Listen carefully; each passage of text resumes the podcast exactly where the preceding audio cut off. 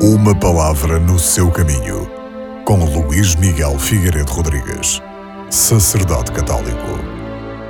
Na segunda leitura deste domingo, retirada da Epístola do Apóstolo São Paulo aos Romanos, é-nos dito que está perto de nós a salvação.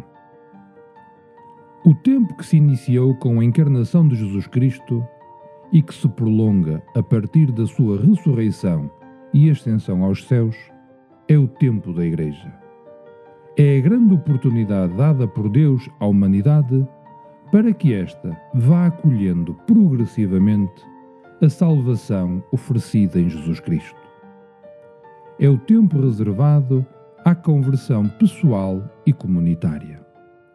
Agora, livres daquilo que nos impedia de ver com clareza, vivemos este tempo carregado de eternidade pois somos chamados à plenitude da vida cristã e à perfeição da caridade, vivendo atentos, vivendo despertos para o sinal do Reino.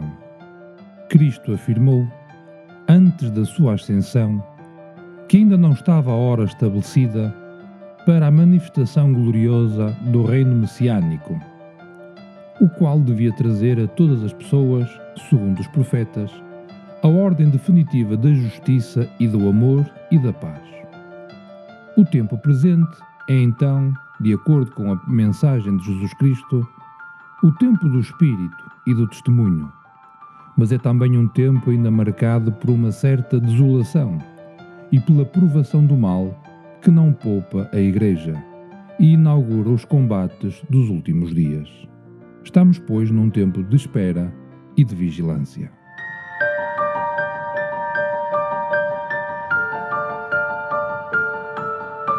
Uma palavra no seu caminho.